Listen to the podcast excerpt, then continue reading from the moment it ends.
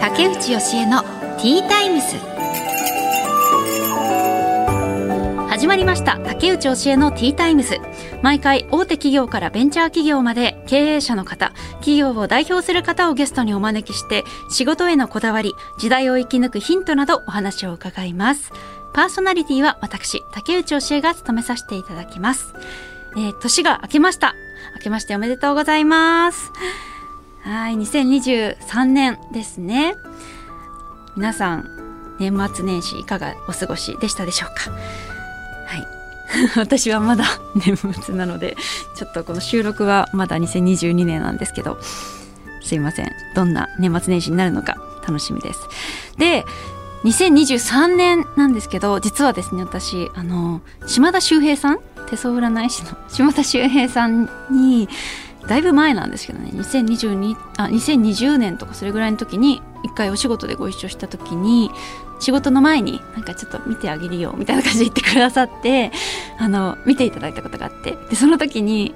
あの2023年から人生が始まるって言われたんです。それまでの人生何だったの？それまで始まってなかったって言われてどんな人生だったんだって。まあとにかく2023年はあの一気に動き出すみたいなので 何が動き出すのか分かりませんが、はい、あのちょっとねずっと楽しみにしてた年なんです。うん、何が起きるのか。ね。島田秀平さんの 腕もそこで あの試されるということですかねなんて。いやいや。今年の抱負はうーんお仕事でちょっとレギュラー番組を もう一つぐらいあの増えたらいいななんて、はい。まあ、それを今ちっちゃな、まあ、近い目標としてあの毎日やってます。どうなるかな？まあでもねあの引き続き楽しくお仕事も家庭のこともやっていきたいなと思っています。今年もどうぞよろしくお願いします。さて今回のゲストお一人目が株式会社城北保険ジェネラルマネージャーの小田切恵さんです。総合保険の代理店をされている会社です。そしてお二人目が株式会社経営支援センター代表取締役の高浜雄志さんです。経営コンサルタントなどをされている会社だそうです。この後たっぷりお話を伺います。最後までどうぞよろしくお願いします。竹内教えのティータイムス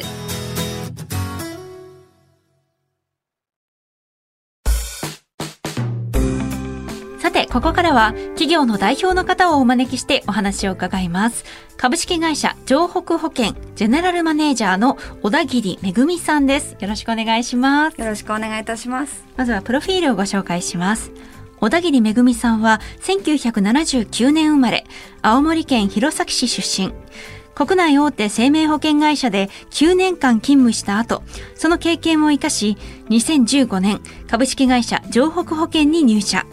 保険事務と営業を兼務し、現在ジェネラルマネージャーとして勤務されています。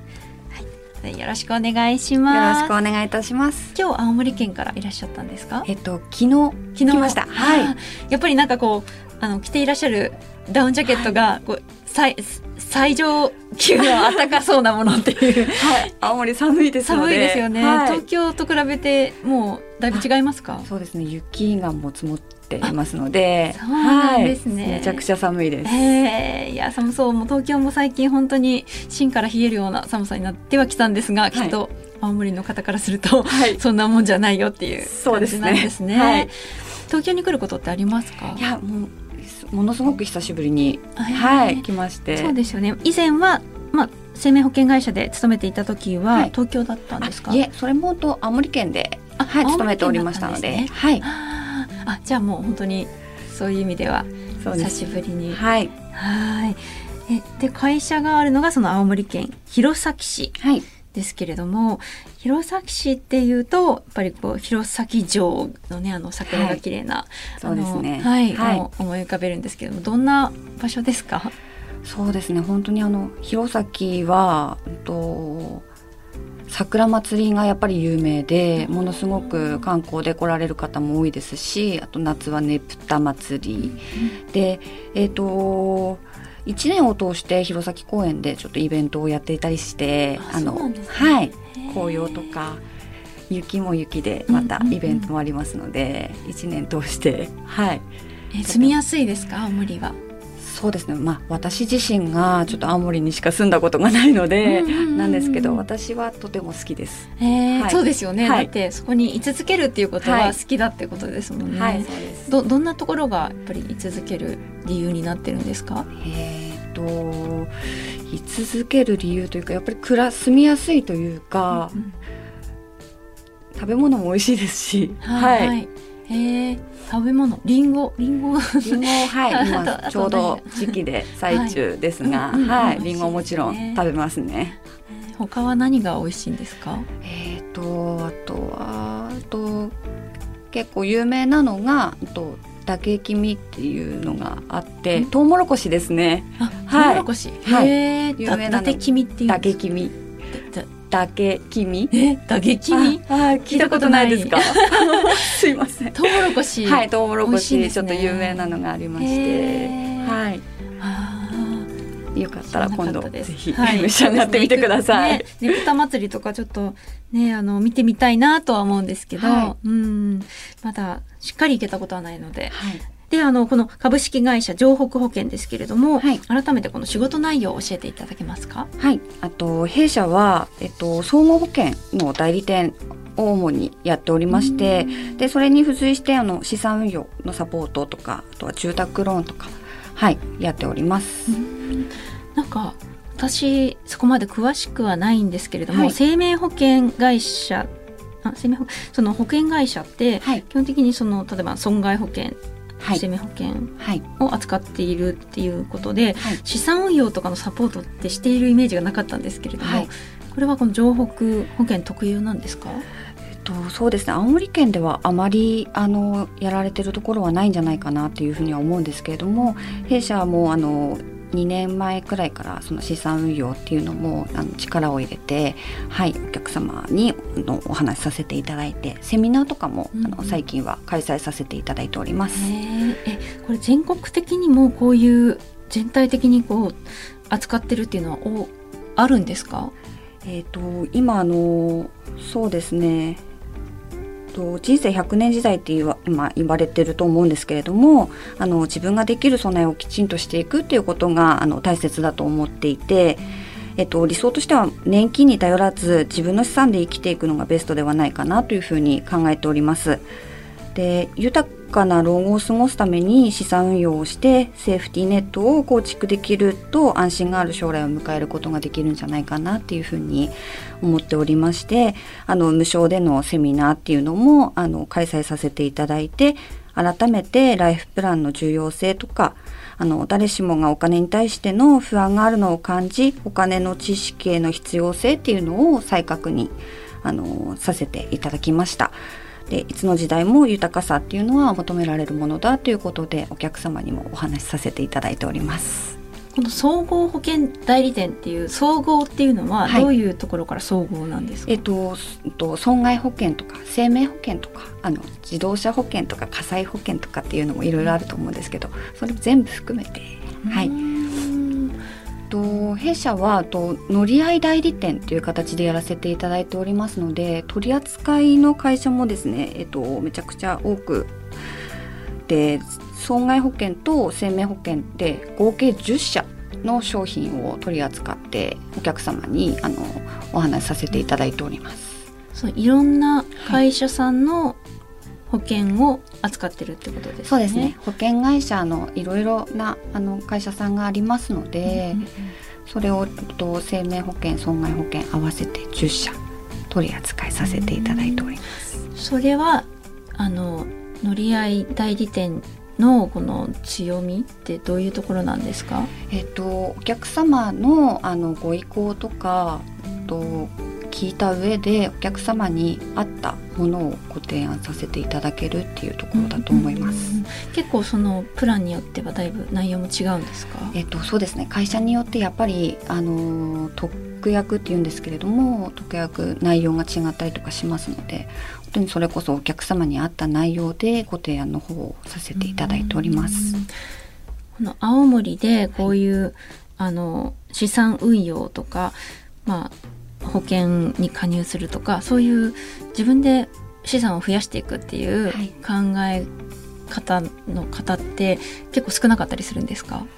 とまあ、まだまだあのセミナーとかももちろん開催してお客様にお伝えはしているんですけれどもまだ浸透しきれていないっていうところがありますのでこれからもあのそういうふうな活動をですねあのしていって皆さんにお話ししていければなというふうに思っております。このジェネラルマネージャーっていうのはどういうことをやっていらっしゃるんですか、はい、えっと、私の内容としては主にあの弊社営業のスタッフがあの複数名おりますのでその営業スタッフのサポートっていうような形でやらせていただいております。営業スタッフのサポート。はいうん。具体的にはどんな ことを具体的にはそうですね。それこそあの本当にあの何でもやるんですけれどもそれこそあの営業のスタッフがお客様のところにお持ちする書類を作成したり、はい、あとはあと私自身もお客様のあのお手続きっていうのをさせていただくこともあります。はい。じゃあこういろいろ はい、幅広く。ちなみに従業員の方は何人ぐらいいらっしゃるんですか、えっと、現在11名おります。あ11名いらっしゃるんですね、はい、なんかあの女性の社会進出を応援しているっていうようなことも見たんですけれども、はい、どういうところで応援されてるんですか、えっと、弊社はですね女性活躍っていうのを推進しておりまして働く女性にとってえーと、結婚や出産とかがキャリア形成に影響してはならないっていうふうに思っておりましてワークライフバランスが取れる職場づくりっていうのに注力してやっぱり青森県でまだまだ浸透しきれていないリモートワークっていうのをあの弊社は活用させていただいておりまして、うんうん、あとは産休とか育休の制度っていうのをサポート体制サポートできるようにあのチーム全体で会社を整備したというような形になります。で小田切さんご自身はこう女性として働いていてどうですか？えっと私から見てもものすごくあの働きやすい環境にさせてもらってるなっていうふうに思っておりますしあとはやっぱり小さいお子さんがいるスタッフもあの何名かおりますのでお子さんが熱出したとかっていうふうになってもあの安心して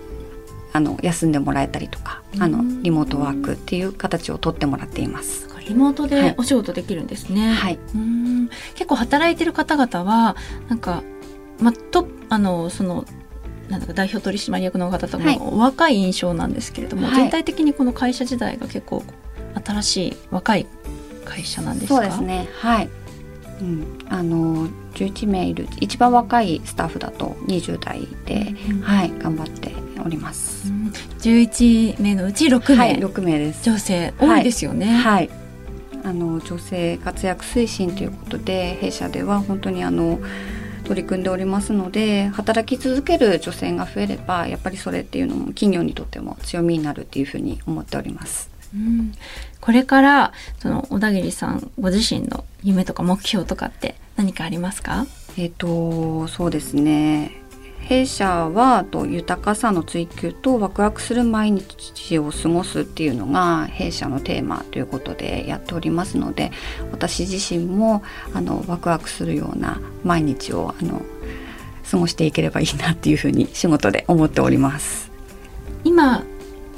小田切さんが一番ワクワクするというか楽しんでることは何ですか？えっと本当にあの何っていうよりも仕事が今楽しいっていうふうに思えているので本当にもうそれ自体が幸せなことだなっていうふうに思っております。どんなところが楽しいんですか、まあ、もちろん仕事なので大変なこともあの多々あるんですけれどもえっと弊社スタッフチームワークも良くてみんなあのサポートしてくれる体制というのも万全に整えておりますので本当に何かあってもあの周りでみんなサポートしてくれるっていう安心感もありますし本当に安心してあの仕事を毎日できる環境で働けてることがとても幸せだなというふうに思っております。その従業員の方々がすごく働きやすい環境だっていうことなんですかね。はい、達成感を感じるのってどんな時ですか？達成感を感じるのはうんと毎月あの月初にですねあのミーティングをあの全体でやらせていただくんですけれどもその際にあの先月の振り返りっていうような形で毎月やらせてもらってて、うん、でまあやはり保険会社ですので数字っていうのがあの結果として出るんですけれども、うん、その数字を見て今月頑張ったねとか、うん、来月もまた頑張ろうねっていうふうにみんなで話をしてやっております。あいいですね、はい、数字数字を見てどれぐらいのお客さんに利用してもらったか、はい、まあ、楽しいっていうことはきっとすごくうまくいってるっていうことですよね。会社自体が乗っているっていうことなのかなって、はい、そうだと思います、はい、思います、はい、はい、ありがとうございます。ありがとうございます。ということで株式会社城北保険ジェネラルマネージャーの小田切めさんにお話を伺いました。ありがとうございました。ありがとうございました。竹内義恵のティータイムス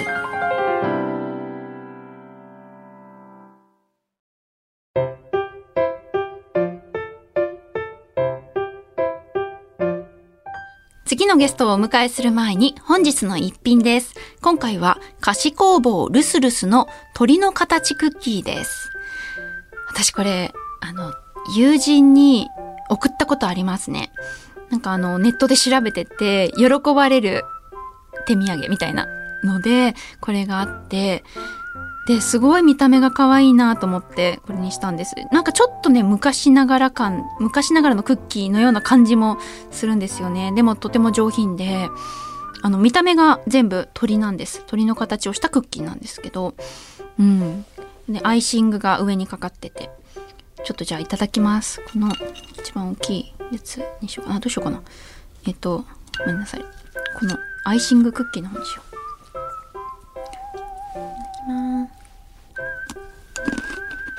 うん。うん。うん。サクサク食感で、とこのアイシングのレモンの風味がすごいちょうどいい感じですね。ちょっとした酸味がこのクッキー食べてると感じられて飽きない感じがしていいですね。食感も、うん、そのアイシングがあるからより一層なんだろうこう歯切れが良くてうん楽しいですうんこれ私送った時食べてないんですけど自分では。送っといてよかったっていう 感じがしますね。かわいい。これ多分喜ばれると思います。菓子工房ルスルスの鳥の形クッキー。いただきました。ありがとうございます。さてこの後お招きするゲストは株式会社経営支援センター代表取締役の高浜雄志さんです。この後たっぷりお話を伺います。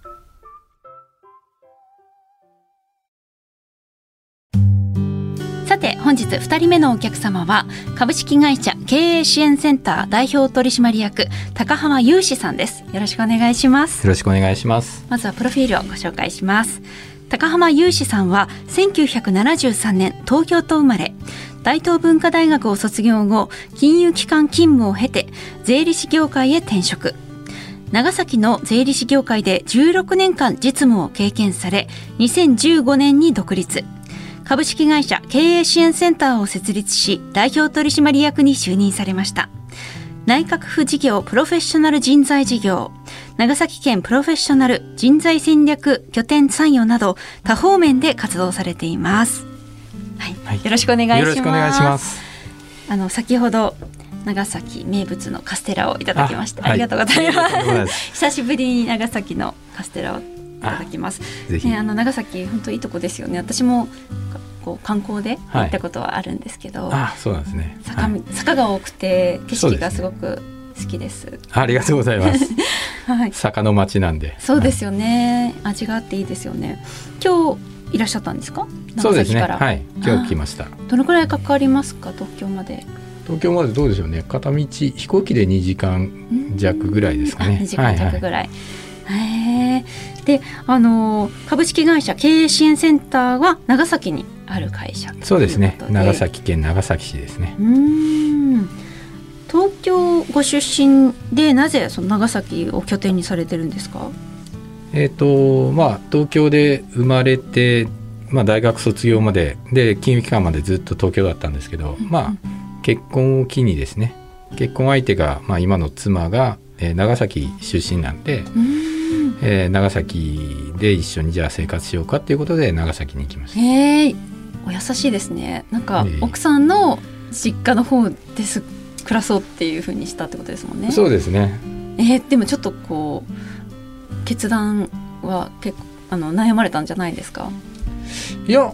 そんな悩まなかったですね。まあ基本満員電車が嫌いだったんで、はいはい。あむしろ好都合みたいな。好都合だし東京から出たかったんで。うーんそうだったんですね。東京から出るいい口実ができたなと思って。えでし長崎に行ってそこで税理士業界に？はい、もともとその税理士あそうか金融機関で勤務されていたからうん、税理士としての知識はあったんですね。いや、えー、と金融機関で、えー、とお仕事させていただいている時に、えーまあ、その町の中小企業の方たちがお金を借りに金融機関に当然来るんですけれども、えーそのまあ全員じゃないんですけどある一定数の方がお金借りに来る時にいわゆる事業計画書を持ってこられてでその時に税理士さんと一緒に来られるっていうのが何回かあってですね。そこで初めてああこういうお仕事をされる方がいらっしゃるんだっていうのを初めて知ってでまあ長崎に行くにあたって、まあ、同じ金融機関もうちょっと、えー卒業して、えーじゃあ今度税理士さんの方になろうかなと。そっちの業界に行こうかなというところでまあそっちの業界に行ったっていうところですかね。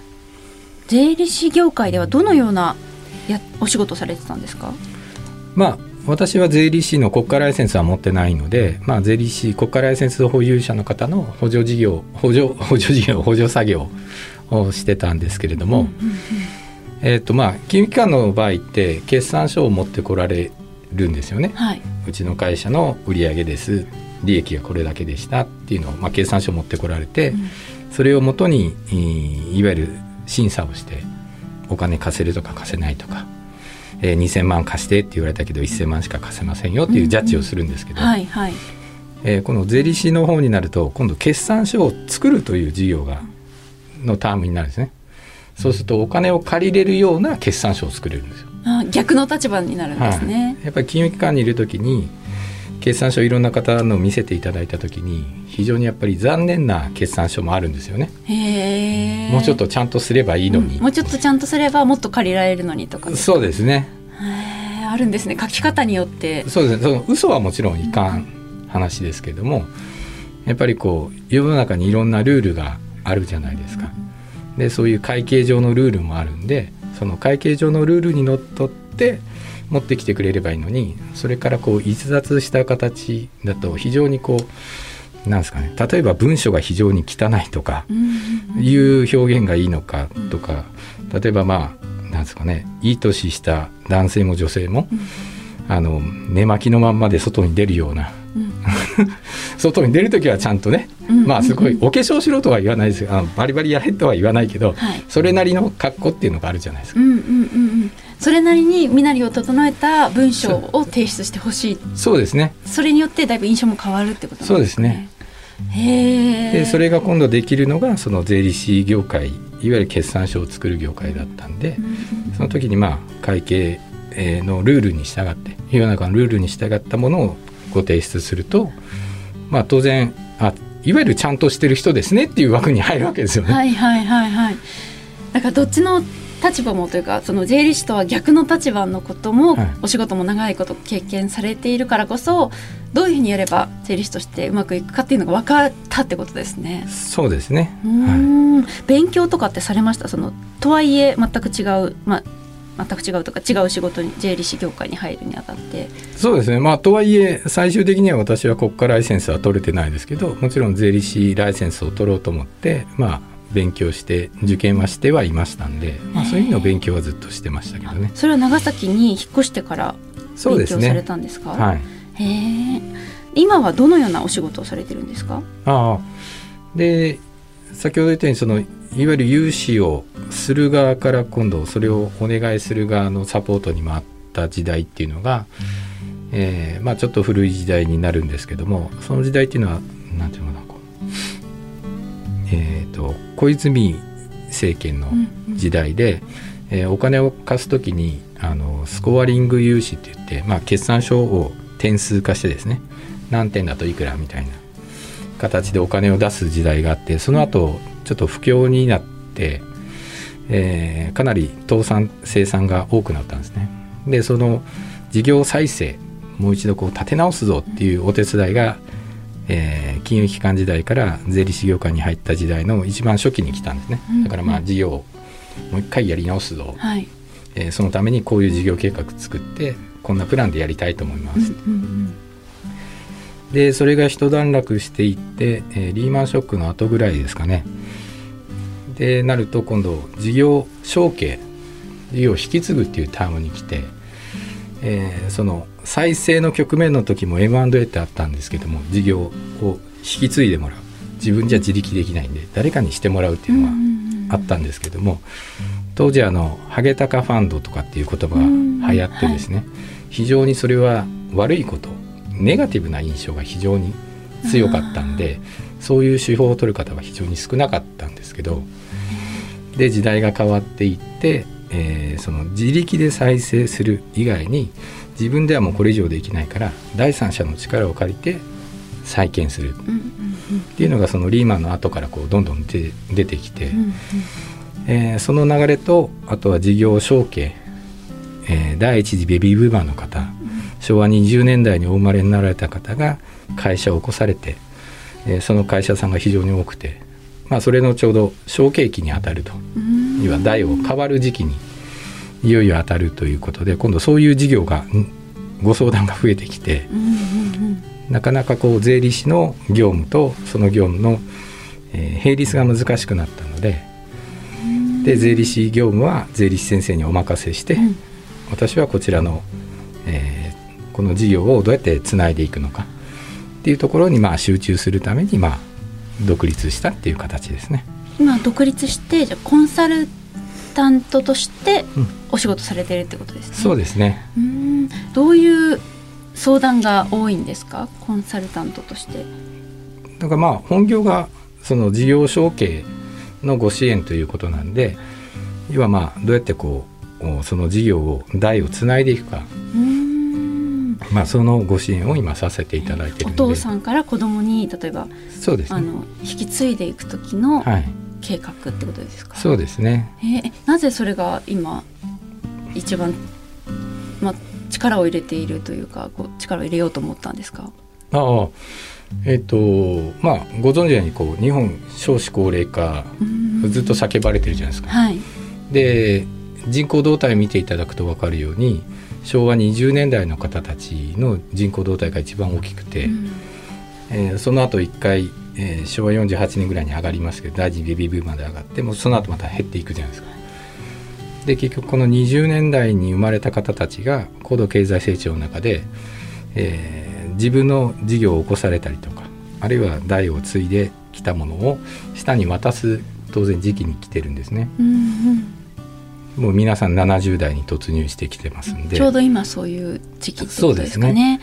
あーだからそういう相談が多くなるんですね自多然と。くなると思ってますね。あ持ってます。あ、はい、これからさらに多くなる。そうですね。もういよいよこう待ったなしになってくるのかなと。やっぱコンサルタント業務って、そのまあ結構多いじゃないですかコンサルはいはい。タントしてる方やっぱりその中でもその個性っていうか自分の強みっていうのを出していかないといけないなっていうふうにお考えなんですか、あもちろんそうですね。この高浜さんの強みはそれこそ承継事業とかそういうあ私の強みは、えっと長崎にいるっていうことでしょうね。あコンサルタントってご存知のようにこう東京を含めた首都圏に非常に多く編住しているーですよね。はいはい。で首都圏に在住しているコンサルタントが日本全国各地の地方の、えー企業様に、まあ、そういうのをするんですけれども、えーまあ地域地域によっていろんなものがあるので、まあ、東京にいると見えないものがやっぱり地元にいると見える、うん。まあ、だからその地元にいるっていうのが、まあ、私の強みかなというところですかね。うん確かに。どういう企業がむし他にあるのかっていうのも基礎知識としてやっぱりうん。そこに住んでいたら分かりますもんね。そうですね。で、まあ、例えば長崎先ほどお渡しカステラっていうのが有名ですけど、うんカステラって一口言ってもやっぱり長崎もいろんな会社さんがあってはい。それぞれ歴史があるしどういうつながりかっていうのもあるんで、まあそこら辺分かってするかうんうんこっちから行って「あカステラ屋さんですね。じゃあこうですよ」みたいな金太郎飴じゃないですけど、はいそれでするか、型にはめた返答をするかでやっぱり地域に住んでるとそれが分かりますもんね状況がもっとそうですね。深く。うーん。であのこれからの夢とか目標があったら教えてください。あえっ、とさっき言ったようにまあ私の強みはやっぱり長崎というエリアにいるっていうことだと思ってるんでそういうエリアにいるコンサルタントをまあ増やしていきたいなと思います。うんあーあのむしろうんライバルにもなりうるコンサルタントを増やしたい。そうですねはいだからなんでですか？さっき言ったようにこう首都圏から来られる方が多いし首都圏の、まあ、非常に優秀な方たち当然いるのは知ってはいるんですけれどもあの、まあ、長崎含めて地方からするとですねあのコンサルタントっていうのが混乱させて去る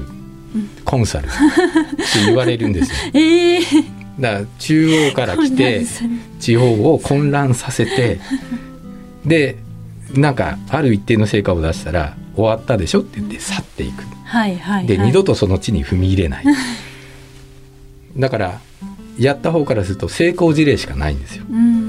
うんその後継続的に見てないね、見てないから。だから A という問題を解決しましたよね僕はと。でその A という問題が引き起こして今度 B とか C とかえらいことに炎上してても いや僕は言われた A は解決したでしょ。だから失敗してないですよね、はいはいでその方は東京で成功事例が積み上がっていくんですよ。あ 混乱させて去るって面白いですね。だそうならないように地元にいるとそれができないのではいはいはいそうですね。A だけこうやったもんやって勝ちみたいな。BCD みたいのがこう飛び火してダンダンダンって出たら地元にいればどうなってるんだって当然来るしはいはいはい。地元にいるから B も C も D もやんなきゃいけないじゃないですかで逆に BCD が出ないように A を解決しようとするわけですよね。はい。うだそういう丁寧なあの支援者っていうのをまあ増やしたいなと思います。はい、ありがとうございます。ちょっと最後のコンサルタントの混乱させて去るっていうのがちょっと面白すぎて、いまだにちょっと引きずってるんですけど。なるほどね、すごいでもそうですよね。うん。知らない土地からよくあの一瞬だけ来て、はい。ねその時だけ解決して、結局こ根本的には変わってないんじゃないかみたいなのもありそうですもんね。結構やっぱりありますねそれはねそうですはい、ありがとうございます。ということで、株式会社経営支援センター代表取締役高浜雄志さんにお話を伺いました。ありがとうございました。ありがとうございました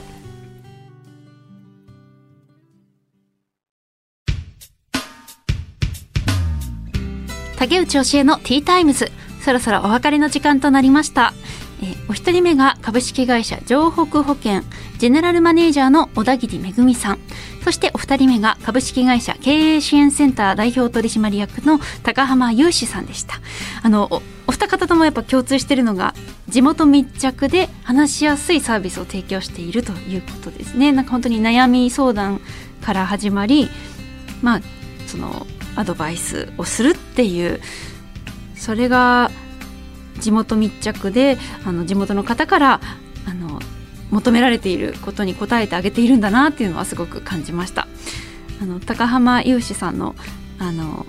コンサルタントの人が都会から来て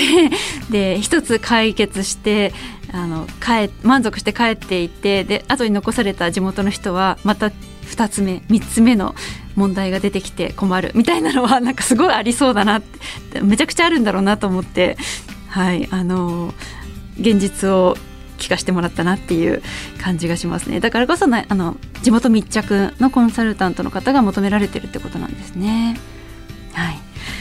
ということで竹内教えのティータイムズお時間となりました。お相手は竹内教えでした。また次回お話ししましょう。